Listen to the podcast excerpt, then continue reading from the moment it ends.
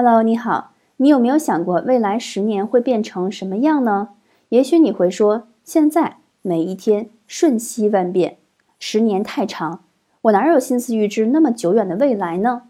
嗯，我曾经也是被朋友这么告知过，说我只要想想最近三五年啊，五年都长，能做到什么就够了。可我就是喜欢畅想今后的样子。记得七年前，我靠证明自己的生存能力。我说，我不要再过穷日子，我也可以让别人认同。我要完成一百零一个目标，用这些来支撑自己前进。未来的十年，我希望成为一个喜悦、自信、淡定的人，以这种版本享受生命中的每一天。那这个版本呢，就是我未来十年的灯塔，它会用一缕微光指引我前进，不迷失在每一次深夜中。灯塔。是能为你带来希望的，记得找到他。